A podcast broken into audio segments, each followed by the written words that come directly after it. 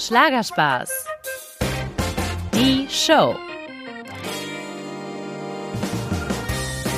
Hallo zusammen, ich freue mich, dass ihr bei meiner heutigen Folge mit dabei seid, denn ich habe eine sehr sympathische Künstlerin in ihrer Kölner Heimat für euch besucht, Maria Foskania.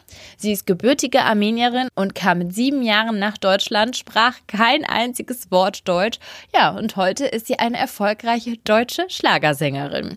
Ich durfte sie bereits vor ein paar Jahren recht zu Anfang ihrer Karriere kennenlernen und ich muss gestehen, ich war gleich mitgerissen von ihrer positiven positiven Energie und ihrer wirklich herzlichen Art. Was ich an ihr auch sehr besonders finde, sie liebt nicht nur Schlagermusik, sondern auch RB und Soul. Und ich finde, das sieht man A in ihrem sehr lässigen Modegeschmack und B hört man es auch in ihrer gefühlvollen Stimme. Lange war Maria vor allem als Background-Sängerin von Schlagerkönigin Helene Fischer bekannt bis dann Helene 2014 sie höchstpersönlich ins Rampenlicht holte. Und zwar in ihrer großen Helene Fischer Show. Ja, ein sehr emotionaler Moment, der Marias eigene Karriere natürlich richtig ins Rollen brachte. Zwar hat sie schon sehr lange Musik gemacht und sogar vor ihrem Abitur ein ganz eigen komponiertes Album im Heimstudio aufgenommen und 2005 war sie sogar schon bei Deutschland sucht den Superstar gewesen. Doch der große Erfolg blieb bis dahin aus. Mit mir sprach Maria über ihren Durchbruch dank Helene und verriet nicht nur, was sie anfangs über die Schlagerkönigin dachte, was ich übrigens sehr witzig fand, sondern wie ihr Verhältnis heute ist. Außerdem haben wir darüber gesprochen, ob ein gutes Netzwerk für einen jungen Künstler eigentlich unerlässlich ist und ob die Zeit bei Helene rückblickend Fluch oder Segen für Marias Karriere war. Fakt ist, der Weg an die Spitze ist nicht leicht. Darüber spricht Maria ganz offen und gesteht, ja, sie hat sogar einen Plan B. Natürlich erfahrt ihr aber auch ganz viel Persönliches von Maria, zum Beispiel, wofür sie ihren Eltern unendlich dankbar ist, wie ihr Alltag in ihrer Kölner WG aussieht und ob sie privat eigentlich ein Couch-Potato sein kann. Ja, Jetzt aber genug geredet. Ich nehme euch mit nach Köln, wo ich gerade vor Marias Wohnung stehe und klingel.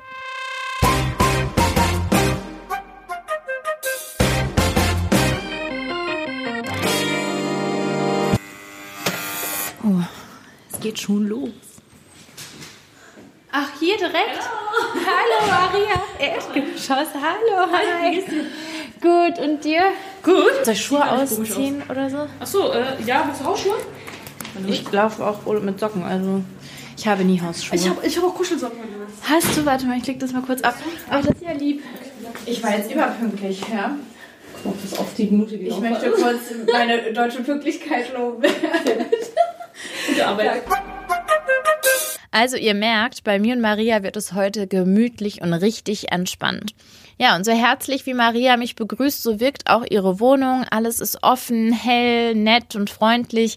Im Wohnzimmer sind viele weiße Möbel und die Couch. Oh mein Gott, die ist so riesig, dass man sich da mit einer ganzen Familie vor den Fernseher flitzen könnte. Also ich muss sagen, ich fühle mich wohl. Und, das werdet ihr sicher werden im Podcast noch hören, von Minute zu Minute immer mehr ein bisschen zu Hause. Oh, ich finde es so schön herrlich normal. Es läuft pro sieben. Ich möchte jetzt keine Werbung machen, aber äh, Two and a Half Men.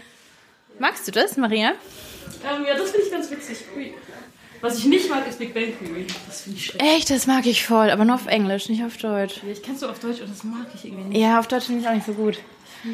Ach, also, äh, ich muss kurz sagen, es sieht sehr süß aus bei euch. Sehr, sehr weiß auf jeden Fall.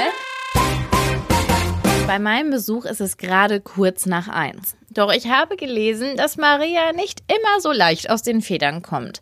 Deshalb habe ich sie mal ein bisschen geärgert. Maria, wie lange hast du heute geschlafen? Ich habe meinen Wecker auf 39 gestellt, damit ich noch hier aufräumen kann, dass wenn du kommst, dass es hier schön aussieht. Also ich muss sagen, es sieht, es sieht voll aufgeräumt aus. Ich weiß halt nicht, ob es sonst hier auch so aussieht. Also ich muss sagen, die Zeitschriften liegen ordentlich gefächert auf dem Tisch. Ich glaube, das ist nicht immer so, oder? Doch, die Zeitschriften liegen da immer so schön. Doch hier ist auch meistens, also schon sauber, aber äh, jetzt die letzten Tage war es ziemlich stressig. Ich und Madina waren die ganze Zeit, meine Mitbewohnerin. Wie heißt sie? Madina. Madina. Wir waren die ganze Zeit nur am Rumrennen und äh, Sachen erledigen, deswegen wir hatten gar nicht so wirklich Zeit, hier zu Hause zu sein. Deswegen haben wir heute früh halt alles aufgeräumt. Okay. Da ist sie. Hallo. Madina habe ich Hallo, eben erfahren. Ja, Hallo, hi. ich bin die Sava. Ich, Hi. ich danke euch, dass ich Freut einfach hier mich. so reinplatzen Ja, darf. klar, wir freuen uns, dass du da bist. Madina muss bald zur Arbeit. Ich nutze also diese kurze Zeit, um ein bisschen neugierig zu sein und zu erfahren, wie tickt denn Maria so als Mitbewohnerin. Vielleicht plaudert Madina aus dem Nähkästchen. Ich, Maria hat mir gesagt, sie ist eine Langschläferin. Stimmt das? Ja, das ist wohl wahr, das ist wohl wahr, ja. Aber es gibt oft ja irgendwie so Tage, wo ich mir morgens denke, nee, die Sonne scheint, ich weck die jetzt. Und dann schreie ich einmal ihren Namen ganz laut, platze in ihr Zimmer ran, dann weck ich sie, dann ist sie auch dann auch sofort da, ne? Das nimmt die einem auch nicht übel. Das ist auch so, hey cool, dass du mich geweckt hast. Ja. Hat sie denn auch irgendwelche äh, liebevollen Macken, sage ich jetzt mal? Volle Macken. Ach du Scheiße. Wie bei so einem äh, Beziehungstest. Liebevolle Macken. Wenn du was falsch sagst, dann bin ich voll sauer und dann trennen wir. Oh Gott, ja Nein, genau. Spaß. Nein, das Also was sie halt immer braucht, ähm, sie braucht immer einen Plan. Ohne Plan läuft bei ihr gar nichts. Wenn nicht irgendwie, sie steht dann auf morgens, oder sagen wir mal mittags, am frühen Vormittag so, steht die auf und dann muss sie erstmal wissen, okay, was passiert heute, was mache ich heute und wenn, wenn kein Plan steht, dann ist sie noch nicht, dann ist sie total unruhig. So, das ist so eine liebevolle Macke, aber eine gute Macke. Also jede Macke kann ja auch irgendwie gut sein, ne? Ich habe nur gerade gesehen, ihr habt äh, ein Klavier hier im Wohnzimmer. Ein E-Piano ist es, ne, glaube ich. Du kommst dann immer wieder äh, in Genuss von Privatkonzerten zu Hause, oder? Das ist so geil. Also das hat sie natürlich, also das, das war hier vorher noch nicht drin gestanden, logischerweise. Ich bin ja krass unmusikalisch, ich habe damit ja gar nichts am Hut, außer dass ich gerne Musik höre. Aber ähm, sie hat das natürlich mit reingebracht und das ist ein Traum. Also ich bin auch immer so, ich bin auch sehr pushy. Ich will ja auch eigentlich, dass sie die ganze Zeit für mich singen. Fände ich auch Also- geil. Ich werde das nachher auch auspacken, ja. Ja, ja, also für mich ist es auch, wenn ich immer Freude habe, ja, hey, sie kann voll gut singen und jetzt sing doch mal und dann hau mal raus. Und das kann ich ja nicht immer bringen. Ne? So, man muss ja auch, wenn sie singen will, dann soll sie singen. Aber ich komme schon oft in den Genuss, dass sie mal hier so privatmäßig hier sitzt und singt und so. Und ich sitze dann auf der Couch und denke mir so, boah, okay, das ist so unser Moment, Maria und mein Moment. Und bin immer so total glücklich, weil ich mir denke, wie schön. Und dann kommt mir aber auch immer so, okay, krass, ne, so wie, wie, wie gut ich es eigentlich habe, dass ich eine, dass meine Mitbewohnerin Maria Voskania ist, dass die einfach mal zwischendurch so Sachen raushaut und irgendwie da so sitzt und irgendwie ihre Balladen äh, so vor sich hin singt. Und sie singt ja auch gut. Also es ist nicht, dass sie schief singt, sondern sie singt ja verdammt gut. Und das berührt ja in dem Moment. Und das ist dann schon so, ich sag, wow, nice. Das ist schon Goals. Also andere wollen irgendwie Familie, Haus bauen. Nee, ich habe Maria Voskania als Mitbewohnerin. Familie.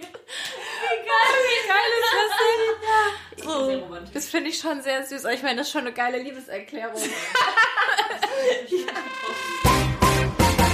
Wenn man eben jetzt hier sitzt, fühlt sich das herrlich normal an. Aber ich glaube, viele Leute, die Fans sind, die haben halt so eine Illusion. Ne? Also jemand ist ein Promi, der muss ein ganz anderes Leben haben als ich. Wir trinken jeden Tag Champagner, essen Kaviar. Ich und Madina. Ja, genau. Wo ist eigentlich der Champagner? Mein Gott. Äh, Fühlst du dich in so einem Bewusstsein, dass du mit einem deutschen Schlagerstar zusammen wohnst? Weil ich meine, in der Branche ist Maria ja schon bekannt und erfolgreich, ja. Ja, also für mich ist es total normal. So, ich sehe Maria als Maria und sie Freundin, Mitbewohnerin und alles.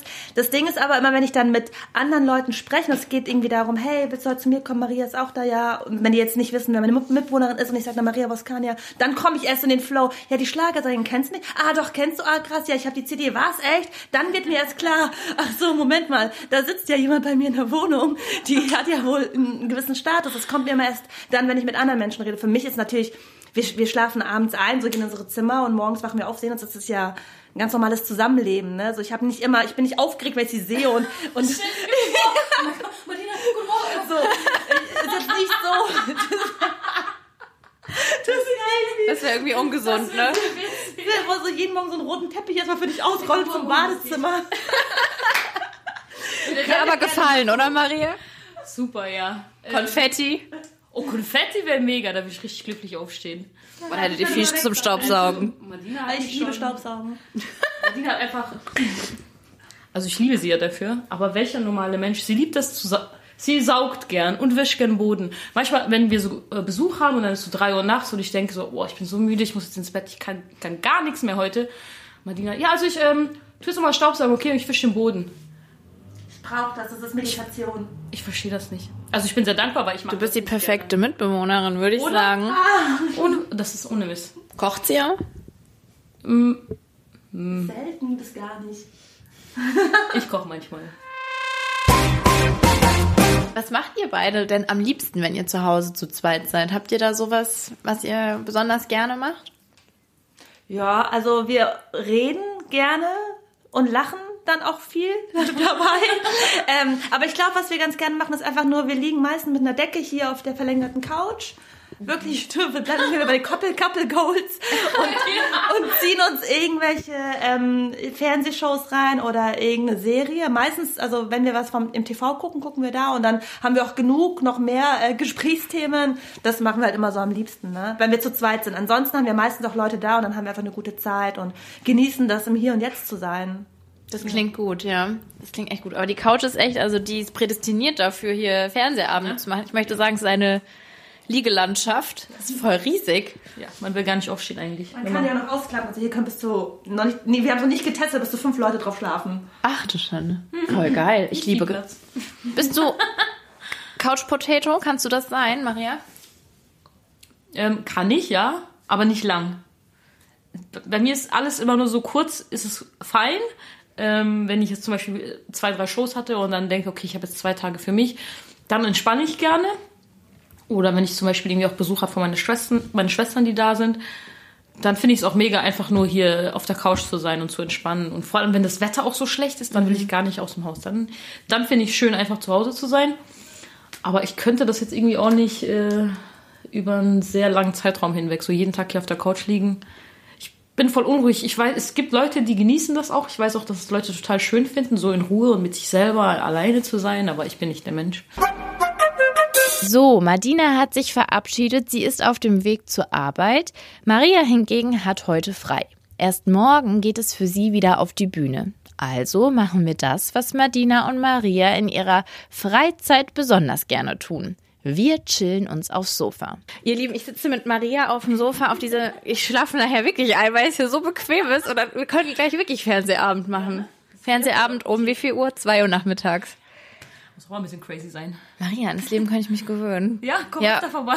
Was ich auch spannend finde jetzt, ähm, weil ich habe so einen, eigentlich einen typischen, ja, nicht 9-to-5-Job, aber ich gehe halt jeden Tag in ein Büro. Ich habe meinen Schreibtisch da. Und eigentlich an einem Freitag würde ich äh, auch jetzt an diesem Schreibtisch sitzen. Aber jetzt bin ich ja glücklicherweise hier.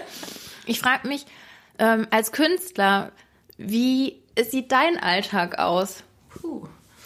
Also immer anders. Es kommt halt immer auf die Phasen an, ne? Wenn, äh, wenn es Shows gibt, wie jetzt mor äh, morgens ja die nächste Show direkt, Ja. äh, dann gehe ich um 14 Uhr schon aus dem Haus, muss ja morgens schon alles vorbereiten. Ähm, dann habe ich Soundcheck, dann habe ich kurz Zeit für mich im Hotel, mache mich frisch und abends ist die Show. Danach noch, je nachdem wie viel, wie lange die Autogrammstunde geht, so eineinhalb Stunden Autogramme und dann äh, komme ich ganz spät nach Hause. Dann gibt es ja natürlich auch die Zwischenzeiten, so im Januar zum Beispiel ist meistens nicht so viel los. Anfang des Jahres ist immer sehr, sehr ruhig. Da ist jetzt, da denke ich manchmal, okay, vielleicht sollte ich auch irgendwie, das wäre auch mal ganz cool, so einfach so einen, so einen normalen Tagesablauf zu haben, weil es passiert so alles spontan. Also jetzt habe ich mir mittlerweile versucht, so einen Rhythmus anzuschaffen, damit ich nicht verrückt werde. Inwiefern? Weil ich mag das nicht, wenn ich zum Beispiel so alle sagen, ja, oh super, du hast frei, äh, du hast ein Traumleben. Und ich mag das so ein, zwei Tage mich auszuruhen. Ist auch schön, wenn man nichts zu tun hat. Und dann habe ich aber den Drang, irgendwas zu machen. Ich, ich, ich mag das zum Beispiel gar nicht, wenn ich so einfach nur frei habe und nichts zu tun habe und keine Ziele. Und deswegen, ähm, äh, ja genau, die Woche war jetzt ziemlich viel los. Ich habe zum Beispiel, ich habe jetzt einen Personal Trainer. Ich hab's gesehen gestern. Bei Instagram hast du dich gequält und ich wundere mich, dass du mir so äh, die Tür aufgemacht hast. Ich habe von Muskelkater nichts gesehen. Du weißt nicht, wie hart es war. Also es, es ist nicht ohne, ich spüre es überall. Es ist nicht einfach, aber es ist, es kann ich jetzt nicht ändern. Muss ich durch. Und kannst du das? Kannst du dich gut quälen, wenn du etwas erreichen willst? Ja, ich kann mich richtig gut quälen. Also ich bin da auch hart im Nehmen. Und ähm, aber ich glaube auch, das gehört irgendwie dazu. So, man darf da nicht so, man darf sich auch für nicht so irgendwie zu schade sein in dem Sinne. Und wenn es mal hart wird, dann muss man einfach Zähne zusammenbeißen und durchziehen. Und aber das zahlt sich, finde ich, dann auch jedes Mal aus. Und was war so das Härteste, wo du sagst, da habe ich echt, da musste ich echt einen langen Atem beweisen. Da habe ich echt manchmal gedacht, oh komm hier auf. Aber ich habe es trotzdem durchgehalten.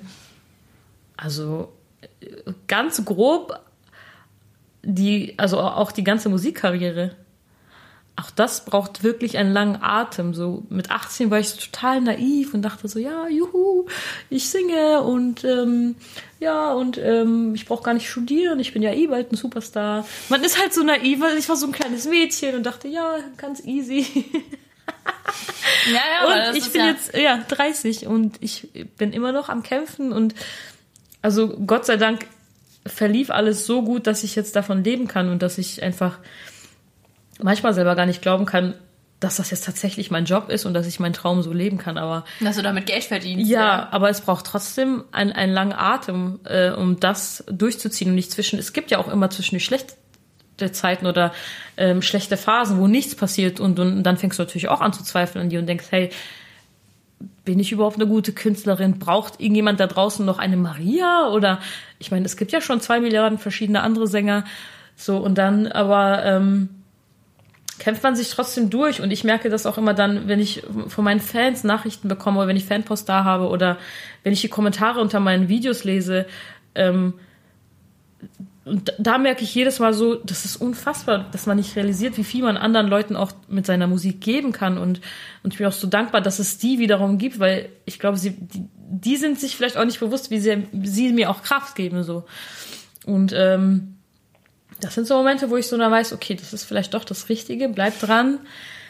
Es gibt genug Leute, die verstehen, was, was, was deine Botschaft ist und auch die, die deine Mu Musik auch so verstehen und ähm, ja, und dann zieht man wieder, reißt man sich wieder zusammen. Oder wenn ich im Studio stehe, merke ich auch so, okay, das ist, das ist, glaube ich, so wie, das fühlt sich richtig an. Ich weiß so, das kann ich gut und das ist meine Bestimmung und Das ist voll mein ähm, Ding. Ja, ich glaube, jeder kennt das von sich, äh, auch in, auch in anderen Bereichen, sei es sportlich oder sonst was. Aber wenn du in dem Moment etwas machst, wo du merkst, das erfüllt dich so krass und das macht dich so glücklich, oder wenn wir einen Song schreiben, der mich so berührt und ich denke, boah, das haben wir gerade erschaffen, das ist für mich so ein Gefühl, so, da merke ich so, okay, das ist auf jeden Fall, Musik ist einfach, es, es, es kann nichts anderes sein als Musik, deswegen kämpft man sich dann durch. Musst du dich als Künstlerin immer sehr viel selber motivieren oder ist dann jemand äh, hinter dir, ich weiß es nicht, ein Manager oder die Plattenfirma oder irgendeiner, der dir schon auf die Füße tritt und sagt, so, das ist jetzt deine To-Dos für die nächsten Wochen? Es kommt, wie gesagt, immer auf die Phase an. Wenn es jetzt, wenn jetzt die Phase beginnt, wie jetzt ab in den nächsten Wochen, wo so auch viele Konzerte sind, ähm, äh, dann ist man noch mal dann gibt es mehr Dinge, wo du weißt, darauf muss ich mich fokussieren, ich muss diese Show vorbereiten und äh, die Songs nochmal checken. Vor der Show st stellst du ja eine Setliste zusammen und alles. Also man muss ta tatsächlich viel selber machen. Man muss sich selber motivieren. Ähm, mein Management ist natürlich für mich da. Ich kann anrufen, wenn ich Fragen habe oder wenn ich sage, könnt ihr mir da und da nochmal behilflich sein. Ähm, die haben sich jetzt natürlich auch darum gekümmert, dass ich diese neuen Playbacks bekommen habe, was super ist. Aber am Ende des Tages ähm, hat sich das auch so ein bisschen verändert. So vor, vor sagen wir fünf, sechs Jahren habe ich viel äh, Input von außen gebraucht, beziehungsweise wurde viel einfach schon für mich vorbereitet und gesagt, du musst das machen, geh dahin, mhm. äh, probier's mal damit, probiert mal das. Und äh, mittlerweile, ich glaube auch, vielleicht auch das, dadurch, dass ich älter geworden bin und auch Künstlerin, als Künstlerin mich ein bisschen weiterentwickelt habe, ähm, kommt vieles auch von mir aus, so wo ich merke, okay, ich, ich sag dann, ähm, was haltet ihr davon, wenn wir neue Playlists machen? Ich will jetzt nicht schon wieder mit derselben, mit demselben Programm äh, dieses Jahr ähm, irgendwie unterwegs sein. Ich fände cool, wenn, wenn, wenn wir was Neues anbieten könnten. Ähm, genau, oder wenn ich irgendwelche neuen Ideen habe oder diese ganzen Videos für, für Instagram, die ich mache, das passiert dann äh, von mir aus, weil ich hier dann denke, okay, was könnte ich noch besser machen? Wie kann ich mich äh, diese Tanzstunden, die ich mache, auch einfach, wie kann ich mich als Künstlerin besser weiterentwickeln und, und meinem Publikum auch mehr bieten? Und so, ich möchte ungern irgendwie stehen bleiben und ähm, deswegen muss man dann auch ein bisschen was dafür tun. So. Was auch voll viele also meine Freunde sind auch manchmal überrascht, dass die sagen, hey, ich dachte, du hast so viel zu tun, und, ne? Mhm. Und dass dann auch tatsächlich Phasen gibt, wo ich hier zu Hause bin und dann ein, eine Woche, zwei Wochen einfach frei habe tatsächlich. Und ähm, was ich jetzt tatsächlich mit der Zeit lernen musste, ist mich mir selber Struktur zu schaffen. Ähm, weil ich auch sehr oft mit meinen Freunden rede, es gibt ja auch welche, die einfach ganz normale Jobs haben, die morgens zur Arbeit gehen und abends nach Hause kommen, ne? Und Soll ich sag geben, manchmal, ja.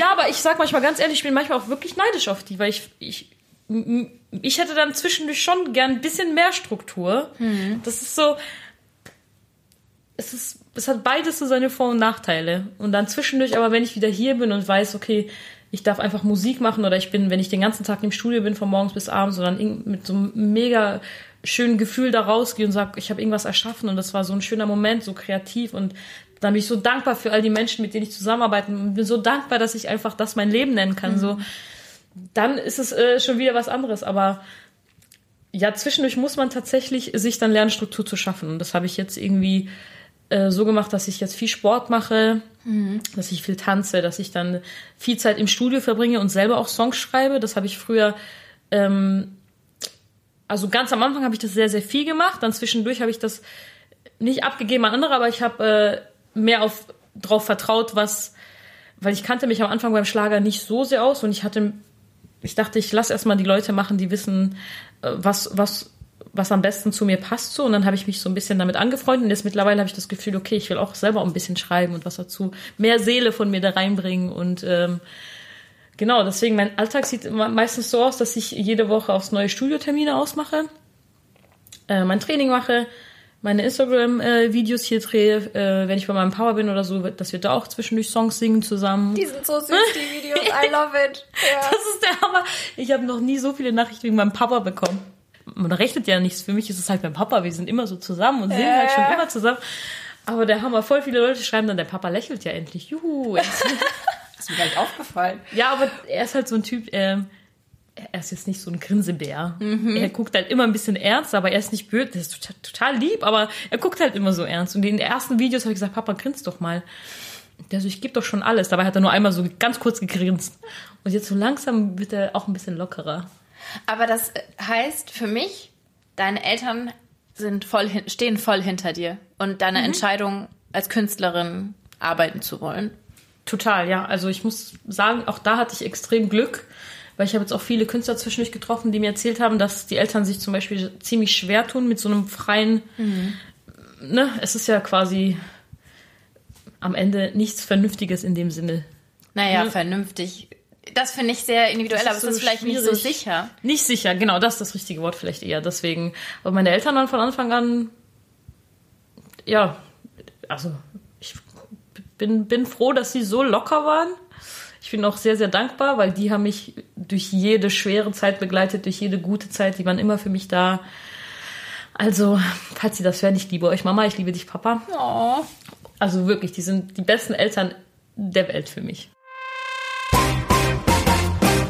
Eine Liebeserklärung, die wirklich von Herzen kam. Und sie zeigt mir so schön, wie wichtig es doch ist, Menschen zu haben, die an einen glauben. Ja, und Maria hat mir verraten, dass sie es eigentlich ihrem Papa zu verdanken hat, dass sie überhaupt Musikerin geworden ist. Mein Papa hat schon immer mit mir die Musik gemacht und er hat auch von klein auf immer, also ich habe viel mit ihm damals aufgenommen und er hat mich auch in Anführungszeichen trainiert. Also äh, wir haben sehr, sehr viel Zeit im Studio verbracht. So wenn andere feiern waren oder irgendwie draußen spielen waren, war ich mit meinem Papa am Song schreiben. Ich glaube, wenn er damals nicht gewesen wäre und mich so krass gefördert hätte, hätte ich vielleicht auch komplett was anderes gemacht. Aber ich bin mit zehn Jahren zu meinem Papa hab gesagt, oh Papa, ich würde gern, äh, kann ich auch so, also, ich würde gern wie J-Lo, weil ich habe immer damals ihre Videos auf MTV angeschaut und fand die so cool, diese Frau und diese Show. Und ich habe den ganzen Tag MTV geschaut und ich wollte immer auch so ein Video mal haben, wo ich so cool tanze. Und ja, die ist auch schon cool. J-Lo ist schon cool. Mega, ja. ich liebe sie. Und deswegen bin ich auch zu meinem Papa und ich gesagt, Papa, kann ich auch äh, so wie J-Lo und diese ganzen Menschen auf MTV, ich will auch so singen. Und dann hat er auch nur gesagt, ja, okay, können wir machen. Aber wenn, dann machen wir es richtig. Das war das Einzige, was er zu mir gesagt hat damals. Und dann haben wir einfach angefangen. Ja, mein Papa war auch also schon strenger auch, was aber für mich, glaube ich, im Endeffekt gut ist, weil er hat sich nicht mit irgendwas direkt zufrieden gegeben. Wenn ich was gesungen habe, hat er direkt gesagt, nee, nee, das war nichts nochmal. Also der ist jetzt nicht so, oh Schatz, das, was du machst, ist alles großartig. Nee, nee, die, nee. Du bist die tollste Sängerin dieser Erde.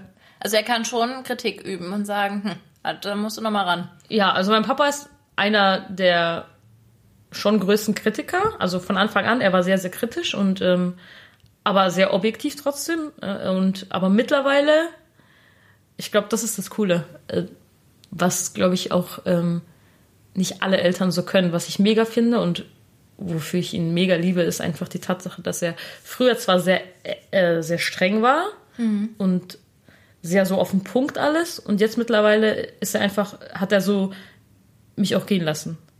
Ne, er hat mir zwar die Flügel gegeben, aber er hat gesagt, so, du kannst jetzt alleine fliegen. Geh, mach dein Ding. Wenn ich Fragen habe, ist er jederzeit da. Wenn ich ihn darum bitte, sage, können wir das noch aufnehmen oder lass uns Songs schreiben, ist er der Erste, der am Start ist. Der macht auch jede Nacht durch und schneidet irgendwelche Gesangsspuren zusammen und so. Echt? Genau. Ach, das ist ja krass. Ähm, aber wenn ich sage, hey, ich bin jetzt irgendwie da und da im Studio, ne, es gibt ja auch Eltern, die vielleicht sagen, ja, warum äh, schreibst du jetzt nicht mehr mit mir? Oder äh, er ist da total, also Locker. ja, mega. Ich kann das gar nicht in Worte fassen. Er sagt so, mach dein Ding. Oder wenn ich irgendwelche Shows habe oder so und dann selber denke, oh, das war vielleicht nicht gut, dann sage ich, Papa, was, was denkst du denn so? Ähm, oder zu den neuen Songs, die ich jetzt geschrieben habe, wie findest du die? Ich weiß nicht, ob das gut genug ist. Und aber er ist dann total, also mittlerweile so voll weich und so voll lieb und sagt so, ja, Schatz, alles, ich finde jeden Song gut, ich finde Hammer, lass einfach die richtigen Leute entscheiden so. Ich könnte mich nicht entscheiden, ich finde die alle super und ähm, ja. Das klingt nach einem sehr süßen Verhältnis. Ja, voll, Oh. ich liebe ihn. Apropos Menschen, die einen unterstützen. Es gab natürlich noch einen anderen wichtigen Menschen, der in Marias Leben kam und eine sehr entscheidende Rolle spielte. Denn lange versuchte sie in der Branche als Künstlerin Fuß zu fassen, komponierte eigene Songs, besuchte diverse Castingshows, aber so der große Erfolg, der blieb aus. Bis Maria dann ein Angebot annahm, das alles veränderte. Sie wurde Background-Sängerin von Helene Fischer. Eine Erfahrung, die Maria bis heute tief berührt. Also so der richtige, richtige Knackpunkt war, glaube ich, tatsächlich, als ich angefangen habe, äh, bei Helene zu singen und 2015, als wir in der Show gemeinsam einen Song gesungen haben. Das war auf jeden Fall ein, ein, ein Riesenmoment, den, also bis heute noch. Das ist, ich weiß nicht, warum das auch so emotional für mich ist, aber es war einfach so schön und ich kann es nicht glauben, dass diese Menschen mir auch das so, so gegönnt haben und einfach für mich so mitgefreut haben und das, und man darf ja trotzdem nicht vergessen, das ist Helene Fischer, die einfach sich da hinsetzt und mit mir meinen Song sitzt und sagt, ähm, ne, ich liebe deine Stimme und, und das ist dein Moment und das ist, das sind so Sachen, die sind so surreal, selbst im Nachhinein. Ich habe nach dieser Sendung, habe ich glaube ich drei Stunden durchgeweint, wirklich. Ich, Also du wusstest das wirklich gar nicht, dass das kommen wird. nee, das war die absolute Über. Ich, wir waren in den Proben und dann gab es im Ablauf einen Punkt, der hieß Doreen, glaube ich, damals. Und ich habe die ganze Zeit gefragt, ich frage so, Nathalie, wer ist denn diese Doreen? Weil ich kenne immer alle, die kommen. Oder ne, man weiß zumindest, wer in der Sendung ist. Und ich habe ja auch alles vorher geprobt und ich bereite mich auch immer gut vor. Ich achte schon darauf, dass ich nie irgendwo hinkomme unvorbereitet. Ich so, diese Doreen, Doreen, Doreen, keine Ahnung, wer das ist. Und dann waren die auch immer alle ständig weg und haben irgendwas aufgenommen. Und normalerweise. Aber die wussten das alle um dich rum. Ja, ja, ja, die haben das alles. Die Band hat das in Ruhe vorbereitet. Die haben eine Akustikversion gemacht von meinem Song. Und dann, ähm, selbst in dem Moment habe ich es ja nicht, nicht, nicht verstanden, was passiert, weil sie gesagt hat, kommt ja alle nach vorne. Da waren so Stühle und zwei Stühle waren ja vorne nochmal separat. Und ich wollte mich hinten auf dem Stuhl sitzen. Dann, dann hat irgendwer hat zu mir gesagt, nee, nee, du musst nach vorne. Und selbst da, ich dachte, hä? Oh nein, habe ich irgendeinen wichtigen, habe ich irgendwas vergessen? Hoffentlich mache ich Helene jetzt nicht die Show kaputt, weil ich irgendwie nicht gut vorbereitet bin. Das wird ja total. Da habe ich mich die ganze Zeit nur geärgert, dass ich nicht gut vorbereitet bin und warum mir keiner gesagt hat, dass jetzt noch irgendwas kommt. Boah, ich hätte ja Herzrasen gekriegt. Das sieht man, glaube ich, auch in meinem Gesicht. Das ist alles Panik, Schock, alles auf einmal. Und man darf auch nicht vergessen, diese Show hat ja, wir haben angefangen um 19 Uhr, glaube ich, äh, mit der Aufzeichnung. Und das war ja dann schon irgendwann äh, kurz vor zwölf. Also ich war wirklich auch durch und dachte, okay, gleich ist die Show vorbei, ich gehe heim. Und dann hieß es, ja, kommt doch mal alle nach vorne. Ich, auch richtig, ich war auch total durch. Dann habe dann, dann hab ich gemerkt, okay, das, dieser Sitz ist für mich. Dann habe ich mich da hingesetzt. Dann habe ich so ein Mikro in die Hand bekommen. ich? Ja, das hat auch überhaupt keinen Sinn ergeben. Und dann dachte ich, na gut, okay, vielleicht, ich tue jetzt einfach mal so, als wüsste ich, worum es geht. Dann habe ich mich hingesetzt. Und dann haben die angefangen mit der Musik. Und auch da wusste ich nicht, worum, wa- was jetzt da gerade passiert. Also sie hat ja schon gesagt, es geht ja um dich. Ähm, Aber da hast du das nicht begriffen? ja, da dachte ich, okay, wir singen jetzt vielleicht, also tatsächlich einen Song von mir, weil sie ja gesagt hat, das geht um dich, wir, wir singen gemeinsam. Und als der Song losging, habe ich diese Gitarren gehört, aber ich hatte gar keine Ahnung, was das sein soll, weil ich kenne ja von dem Song nur die Dance-Version, die normale Party-Version. Doch, jetzt wo du es gerade sagst, in dem Video habe ich gesehen, dass du einmal irgendwie hat sie dir gesagt, ich helfe dir mal Ja. oder irgendwie äh, einer hat dir auf die Sprünge musste Ja, dir ja, helfen. sie hat mir ne? geholfen, weil ich wusste, ich höre nur Gitarren und ich kenne diese Gitarren nicht. Ich habe sie ja noch nie vorher gehört und auch diese Version habe ich ja noch nie gehört. Es war einfach so ein Sprung ins kalte Wasser. Und ich dachte, während die ersten zwei Töne liefen, dachte ich, ui, welcher Song ist das von mir? Wenn es irgendeiner von diesen Songs auf dem Album ist, die man mal gesungen hat und nicht so genau weiß, wie der Text geht, was soll ich jetzt machen? Ich werde einfach nur durchgrinsen und so tun, als wäre alles fein. Aber ich kann keinen Ton jetzt singen oder so. Und dann hat sie Gott sei Dank angefangen zu singen und dann, das sieht man auch in dem Video, dann, dann bin ich so, ah, jetzt weiß ich, was wir, ach, das ist mein Song.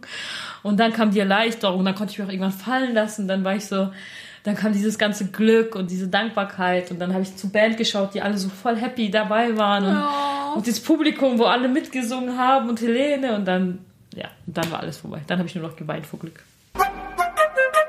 Ja, dieser Moment, als Maria mit Helene ihren Song Was weiß denn du sang, änderte natürlich ganz viel. Er brachte einen Stein ins Rollen, auf den Maria so lange hingearbeitet hatte. Und ganz klar, deshalb wird dieser Song für sie immer etwas ganz Besonderes sein.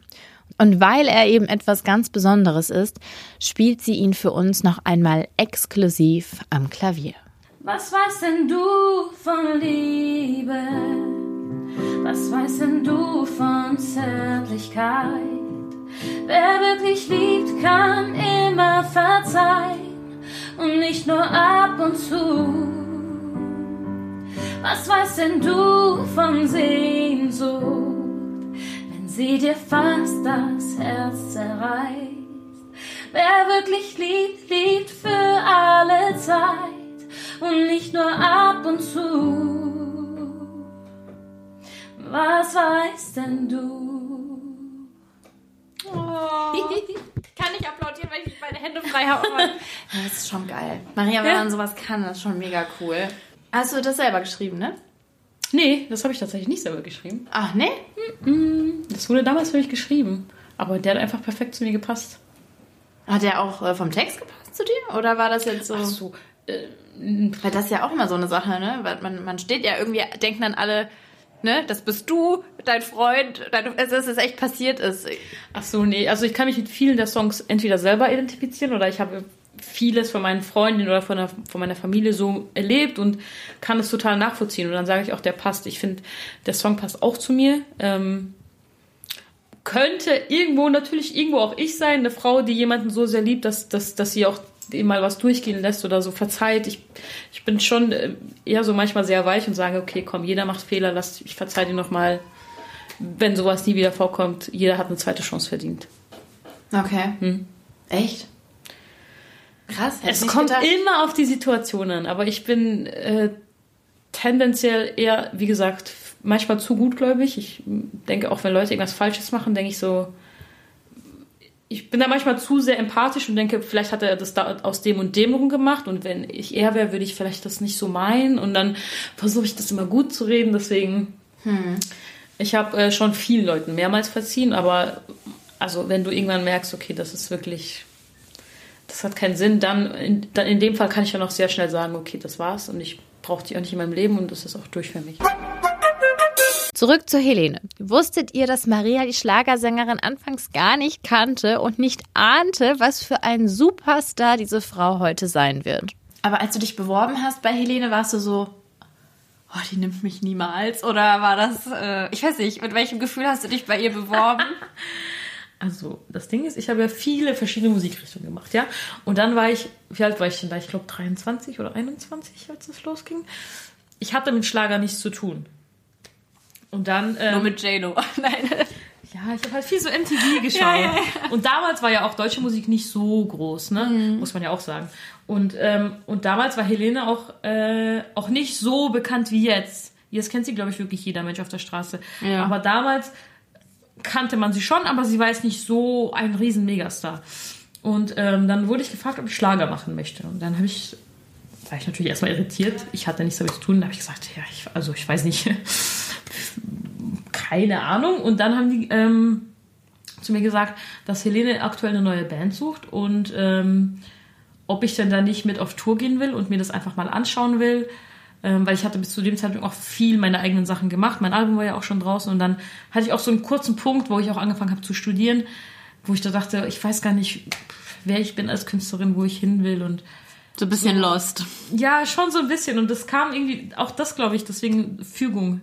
Weil ähm, das kam zur richtigen Zeit und, und, und als diese Frage kam, ob ich vielleicht mit ihr auf Tour gehen will, ähm, weil mein Demo eben äh, bei ihr gelandet ist. Ähm, deswegen war das keine Bewerbung so in dem Sinne, es hat sich zufällig irgendwie ergeben. Ich wusste erstmal nicht, worauf ich mich da einlasse. Ich bin ja, ich habe ja dann alle Songs bekommen, habe diese 40 Songs gelernt.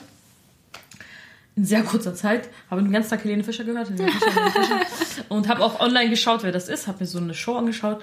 Und da dachte ich aber noch, das ist eine ältere Dame, weil sie- sie sah ja damals auch so ein bisschen anders aus. Hatte Hat sie auch noch kurze Kleid- Haare? Das war sogar noch... Oder hatte sie da schon kurze Haare? Ich glaube ja. Ja, ja, da hat sie diese ganz kurzen Haare Ja, gehabt. genau. Und ich habe ein Video gesehen, wo sie, bevor sie die kurz hatte, so, da sah sie so ein bisschen.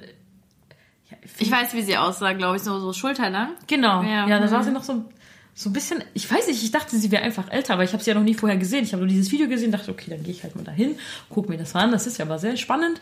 Und dann saß ich in diesem Probenraum und dann kam sie rein und ich, ich war total geflasht. Es war einfach ein junges, hübsches Mädchen, total sympathisch, total normal, voll, voll cool. Und dann habe ich das gecheckt, ah, die ist ja richtig cool. Und die Songs, das hat mir total Spaß gemacht. Das war, da habe ich wieder gemerkt, ich bin voll in meinem Element. Ich mache einfach Musik.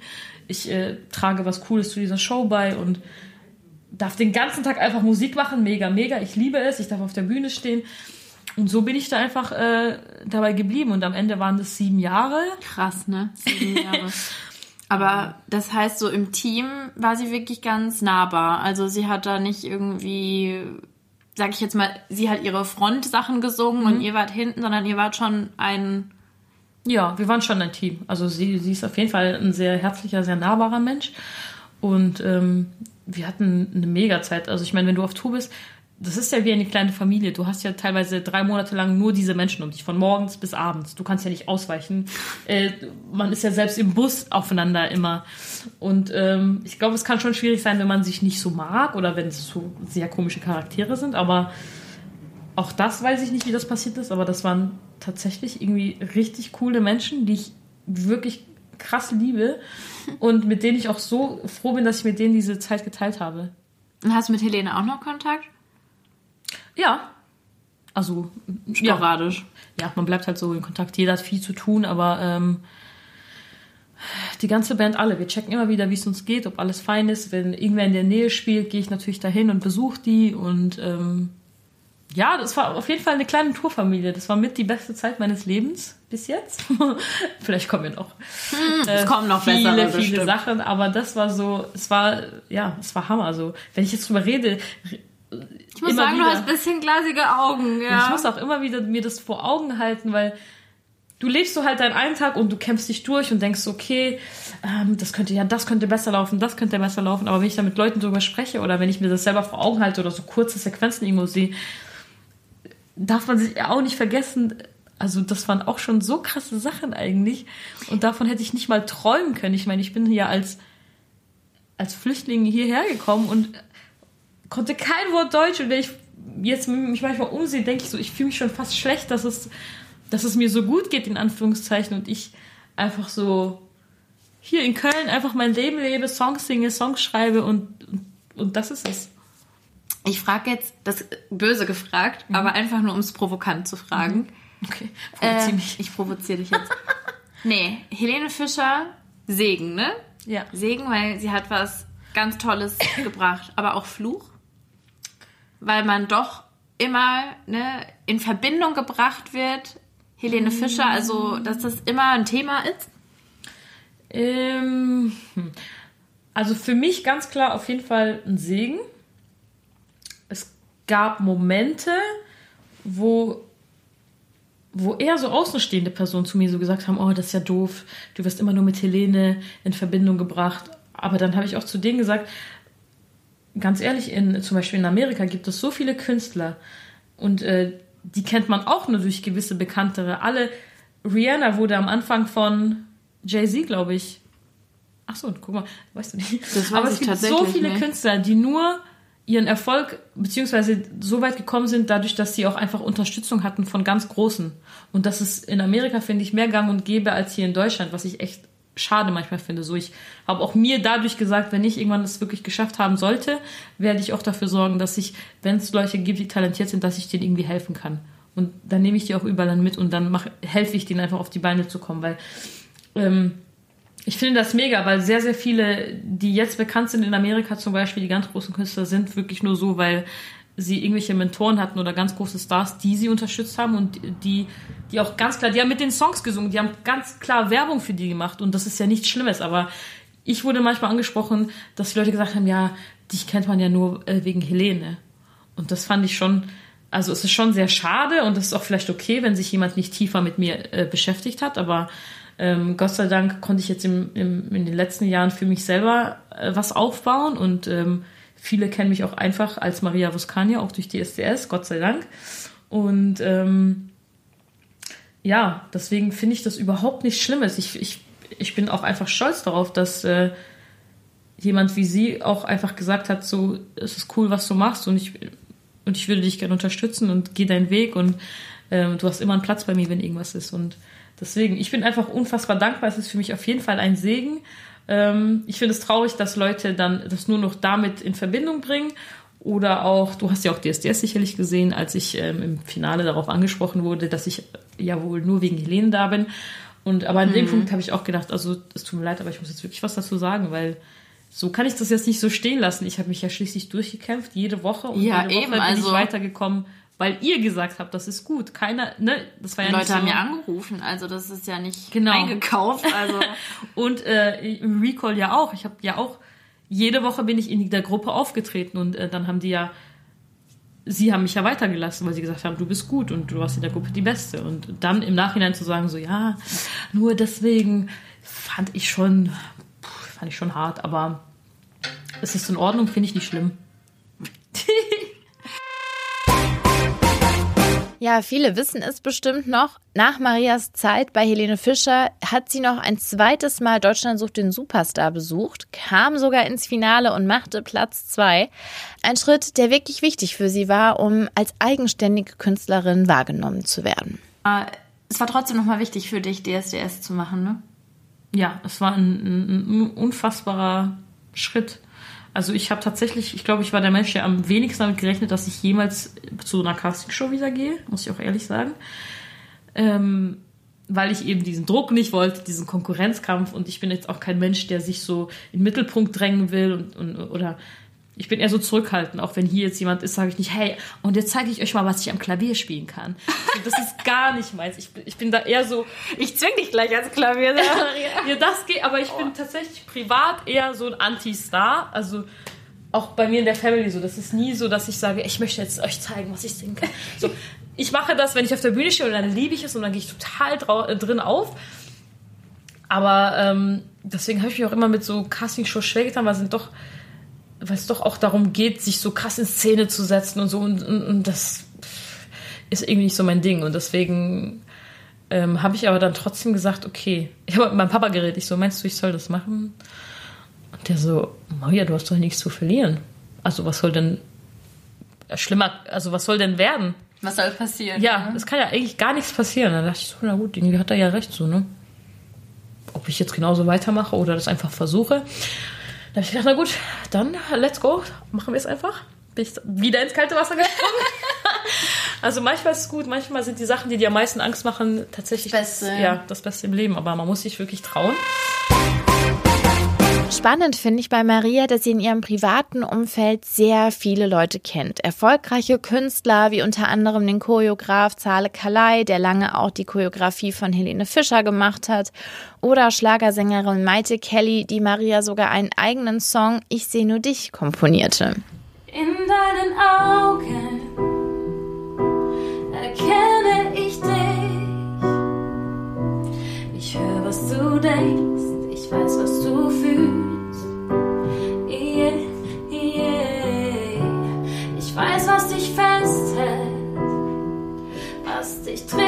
submit.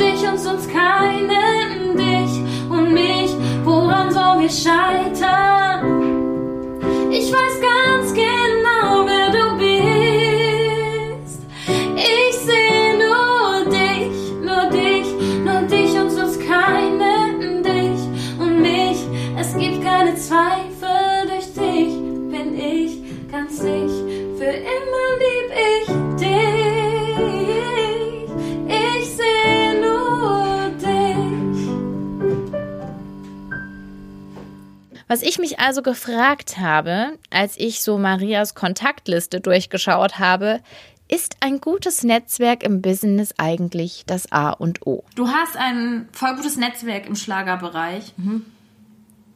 Ist das nicht schon die halbe Miete? Ist das nicht schon ein Erfolgsgarant, die richtigen Leute zu kennen? Ähm, pff, ein Stück weit ja. Also ich bin auch unfassbar dankbar, dass ich zum Beispiel Zahl in meinem Leben habe, der, den ich jetzt seit über zehn Jahren kenne, der, wenn, wenn ich mal irgendwie eine Idee habe, bei solchen Sachen ist es ist der Weg im kürzer, dass ich mich mit ihm zusammensetzen kann und mit Sarah und sagen kann, hey, ich würde gerne ein neues Video machen, könnt ihr mir helfen? Sowas ist mega. Alles, was das Kreative anbelangt, habe ich, glaube ich, die besten Menschen um mich. Auch im, auch im Studio bin ich so dankbar, dass ich so mit wirklich krass talentierten Leuten zusammenarbeiten kann, die mich so inspirieren. Und dieses Künstlerische habe ich. Ähm, das würde ich auch gegen nichts eintauschen wollen. Was fehlt, ist natürlich die Menschen, die dann ganz oben sitzen, die Entscheidungen treffen, die sagen so, ja, warum soll eine Maria in unsere Sendung? Die kenne ich nicht und ich bin jetzt auch nicht der Mensch, der irgendwo hingeht und sagt, hi, ich, ich sagen wir es mal ganz, ganz auf klar Deutsch, ich bin jetzt nicht so der Arschkriecher-Mensch. Ich, ich äh, lerne gerne Leute kennen und wenn ich merke, dass ich mich mit irgendjemandem verstehe und auf einer Wellenlänge bin, dann führe ich das weiter. Äh, so wie im richtigen Leben halt auch. Aber ich würde jetzt nicht irgendwie auf jede Veranstaltung gehen und zu jedem Chef gehen und sagen, hey, ne, Aber muss man das nicht? ja, das weiß ich eben nicht. Ich habe bis jetzt, vielleicht habe ich das auch mein Leben lang falsch gemacht, aber ich habe einfach immer drauf gesetzt, dass Talent sich durchsetzen müsste eigentlich. Und wenn jemand sich damit wirklich ernsthaft beschäftigt, dass er schon den Unterschied sehen müsste, dass, ähm, dass das, was ich mache, schon viel Liebe dahinter steckt und auch ähm, viel Arbeit und viel Schweiß und viel Herzblut und das allein dafür, dass jemand sagt, so hey, da, da hängt sich jemand richtig rein und äh, versucht wirklich was zu schaffen, so wie ich unterstütze ihn. Sei es, wenn ich ihn einfach nur öfter bei mir in der Sendung spiele oder ab und zu einlade und ihm die Chance gebe, so auch äh, sich als Künstler besser zu präsentieren. Weil wir leben tatsächlich davon, dass ähm, durch die Bekanntheit. Also meine Vision ist einfach, was ich als, schon als kleines Mädchen halt. Ich wollte einfach so bekannt sein, dass ich ähm, meine Songs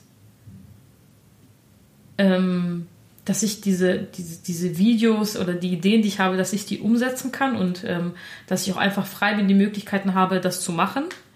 Das ist nicht, dass nicht alles so, soll man sagen, wenn du noch nicht so das Endziel erreicht hast, musst du natürlich viel alleine stemmen und äh, viele, für jedes, äh, deine, ich hole für alles meine Freunde mittlerweile. Wir machen das zusammen, er hat die Idee, wir machen das so und dann holen wir noch jemanden und selbst wenn wir uns nicht leisten können, eine Windmaschine zu holen, nehmen wir einen Föhn und Ne, also Echt? so, ja, es gibt ja alles. Also, es ist auch voll witzig. Das ist die Gruppe, die ich immer haben wollte. du kannst ist nee, ich liebe so Kreativgruppen. Ich finde das voll geil irgendwie, ja.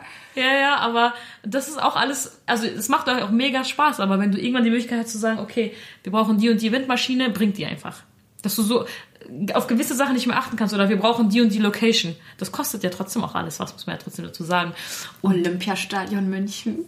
Und sowas, dass ich meine Videos cool abdrehen kann, dass ich einfach mich als Künstler so wirklich austoben kann. Das ist so, das ist das, wo, wohin ich will oder dass ich auch meine eigenen Tourneen spielen kann. Ich habe schon auch eigene Show-Ideen äh, mit diesen Duetten oder auch mit Akustiksachen, da wo ich vielleicht meinen Papa dazu hole und nur all diese Bitte Sachen. mach auch was Armenisches rein. Zum Beispiel, aber dass ich das alles so leben kann. Jetzt natürlich ähm, sind es immer nur so Shows, wo ich mit ganz vielen anderen bin. Deswegen wäre das schon mal spannend, auch meine eigenen Tour zu machen. So, wenn ich irgendwann meine eigene Tour spiele, weiß ich, okay, wenn ich jedes Jahr einmal auf Tour gehen kann, ist, glaube ich, für mich so, dass ich weiß, okay, ich bin fein. Ich, zwischendurch mache ich neue Songs, weil es mir einfach wahnsinnig Spaß macht. Ich will auch nicht nur auf Tour gehen, sondern so beides mag ich gerne. Ich glaube, es wird sich irgendwann wieder so ein Schlüsselmoment geben. Ja. Es wird irgendwann wieder ein Schlüssel. Nein, aber Doch, ich, ich weiß, was so du wird es Das sein. Und vielleicht jetzt nicht, weil jetzt Ja. soll noch nicht sein, so wie vor zehn Jahren. Vielleicht Ja, wärst ja, du nicht bereit Das für das. so. Und so ist das. Ich Genau. sag mir das auch immer, wenn Sachen passieren, die ich scheiße finde. Dann denke ich auch immer, Mama, warum ist das so passiert? Und dann sagt sie mir, sag mal, in zehn Jahren sprechen wir. Vielleicht hast du Ja, verstanden, das ist warum das nicht. so. Mhm. Das ist noch nicht deine Zeit. Das ist nicht deine Zeit. Und das. Ja, ich glaube, wenn wir uns treffen, wenn wir 60 sind, haben wir, haben wir viel verstanden, Stell dir Maria. das vor, ich sag immer zu meinen Freunden Bahamas. Denk an die Bahamas. irgendwann, irgendwann chillen wir alle auf den Bahamas. Ich- Und ich nehme euch alle mit. Ich will dann so eine Hütte haben, wo ich alle meine Freunde immer hinhole. Alle, die jetzt diesen Weg mit mir gehen, alle, die cool waren, alle. Du musst ja trotzdem, je, ich bin jedem Einzelnen so krass dankbar, dass ich kann es gar nicht in Worte fassen. Jedem einzelnen Menschen, der mir auf diesem Weg ge- begegnet ist. Also Selbst wenn es Kleinigkeiten sind, aber jeder hat so seinen Teil dazu beigetragen. Und ohne das wäre so vieles nicht möglich. Und deswegen, wenn ich es irgendwann geschafft habe, fliegen wir alle auf die Bahamas. Das ist das Endziel. Das finde ich sehr geil. Dann machen wir nochmal einen Podcast auf den Bahamas. Ja, dann kommst du gut. auch vorbei. Dann kommen die. Sind da die Schweine, die im Wasser schwimmen auf den Bahamas? Oh, das weiß ich gar nicht. Aber ich glaube, das sind Schweine, die im Wasser okay, aber Schweine, ich bin Aber Schweinefan. Die sind so süß, Maria. Doch, egal wie positiv und verträumt Maria auch ist, vernünftig ist sie auch. Und deshalb hat sie für den Fall der Fälle auch einen Plan B in der Hinterhand. Ich muss kurz fragen, das Studium hast du, du hast Lehramt studiert, Deutsch und Englisch, ne? Ja. Maria hat gerade selbst überlegt. Nee, also mein Hauptfach ist Englisch und Deutsch, Musik, Arbeitslehre sind Nebenfächer. Deswegen, ich habe überlegt, ob ich dir das jetzt näher erklären soll oder ob es Ach so. egal ist. Deswegen habe ich so geguckt. Achso, okay. Aber hast du es zu Ende gemacht?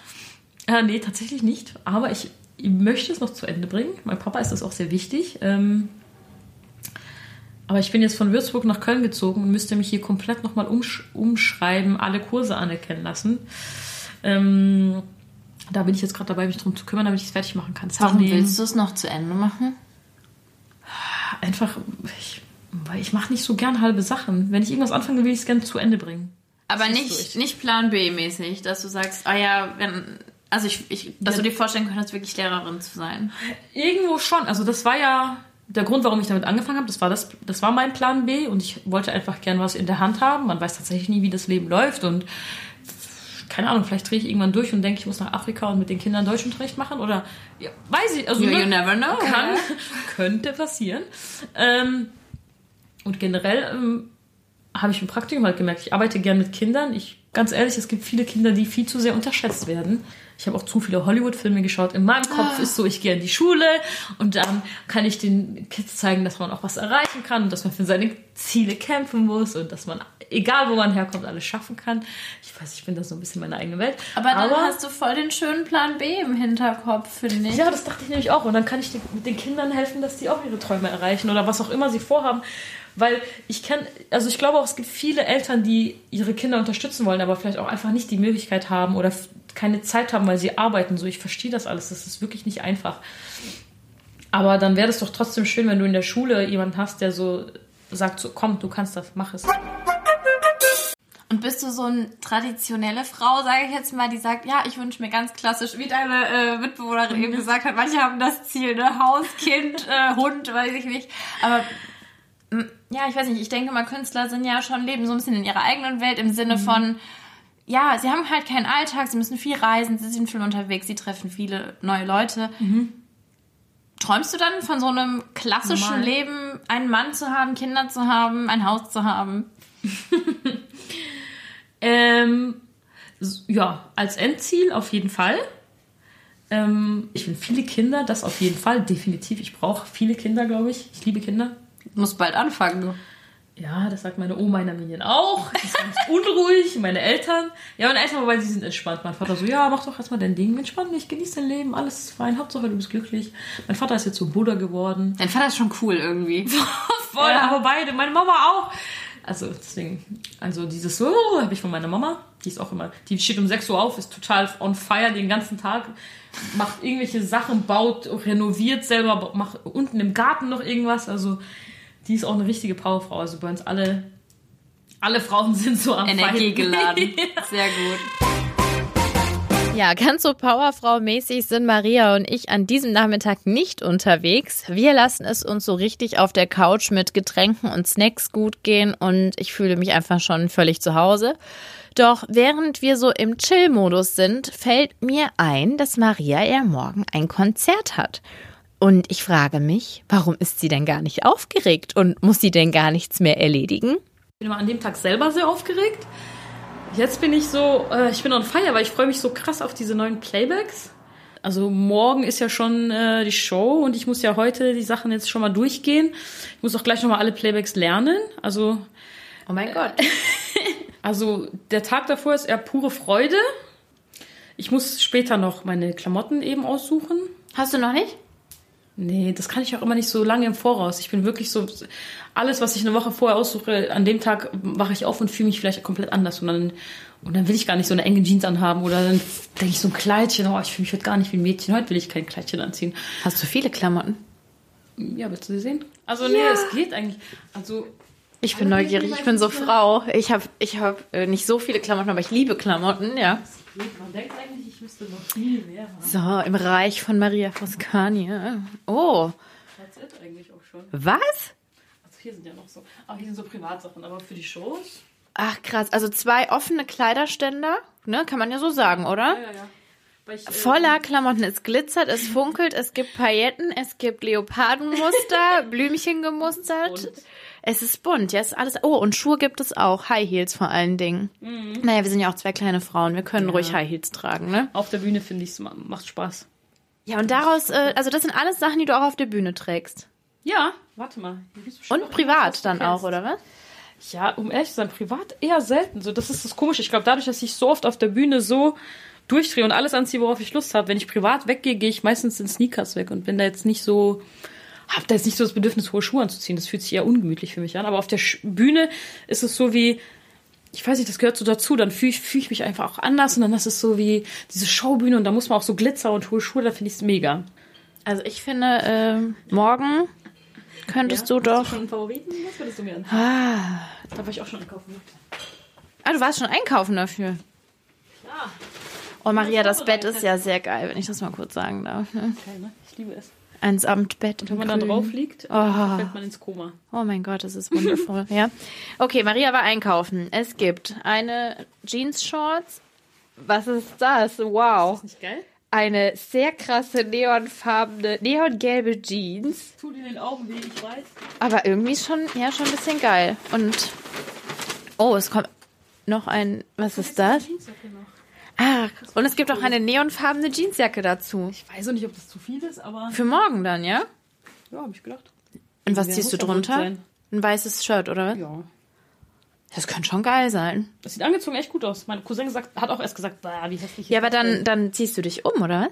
Wegen der Shorts? Nee, ich habe mich noch nicht entschieden, was ich davon nehme. Ich, ich, ich Nee, wenn schon, denn schon das. Auswahl, aber ich habe auch was ein bisschen. Nee, Maria, nein, nein, nein, nein. Ich finde, das sieht cool aus, aber das schon, das ist schon mehr Show. Das ist so krass. Ey, aber das könnte auch gut aussehen. Guck mal, so J-Lo-mäßig. Mit goldenem Schmuck. Wie beschreibe ich das jetzt den Lesern? Ich kann gar nicht sagen, das ist ein Ähm, das ist einfach ockerfarbener. wie so ein Trainingsanzug. Ja, wie- wie so ein Ist bisschen Trainings- sportlicher. Also dürfte regnen auf der Bühne. Regen wir dann okay in dem Fall. Auch wenn wir drin sind, aber hey, ich bin auf alles vorbereitet. Ja, ich muss mal gucken. Ich probiere das später mal in Ruhe an oder ich gehe tatsächlich auf Glitzer, Glitzer. Ah, ich bin ja für. Also, wenn, wenn hiervon. Ich darf ja, äh, Ja, gerne. Einfach mal meine Meinung dazu geben. Also, wenn die zwei, dann bin ich nicht für den ockerfarbenen. Ja? Da bin ich doch für Neon. Okay. Weil ich das schon ein bisschen. Ich verbinde dich jetzt vielleicht mit Neon, weil ich da diese, diese coolen Farben, dieses von Magie. Ah, ich finde das cool. Äh. Aber, aber trotzdem, mein äh, Lieblingsfavorit ist schon ein bisschen Glitzer. Ich kann schon mal verraten, es wurde Neon. Also ich habe mich scheinbar nicht ganz so schlecht als Stilberaterin geschlagen. Ja, und so ging zwischen Couch, Klavier und Kleiderschrank langsam ein sehr schöner und lustiger Nachmittag in Marias WG zu Ende. Und es war Zeit, Abschied zu nehmen. Ja, aber ich fand echt cool, dass ich da sein durfte, ähm, ein bisschen in deinen Alltag reinschauen. Gerne. Ähm, die Couch testen vor allen Dingen. Sehr, sehr gern. Und ähm, ja, alles Gute für dich, Maria. Danke, danke, dass du da warst. Ihr Lieben, somit sind wir am Ende von meiner Folge mit Maria Foscania, eine sehr sympathische Musikerin, die wirklich mit viel Herzblut für ihren Traum lebt und, was ich gut finde, sich nie zu schade ist, auch sehr hart dafür zu arbeiten. Überhaupt gefällt mir Marias armenische Lebensfreude. Ich finde, die steckt wirklich an. Ich hoffe, ihr habt euch auch ein bisschen anstecken lassen und äh, möchte mich an dieser Stelle für das nette Gespräch bedanken und diese sehr persönlichen Einblicke hinter die Kulissen.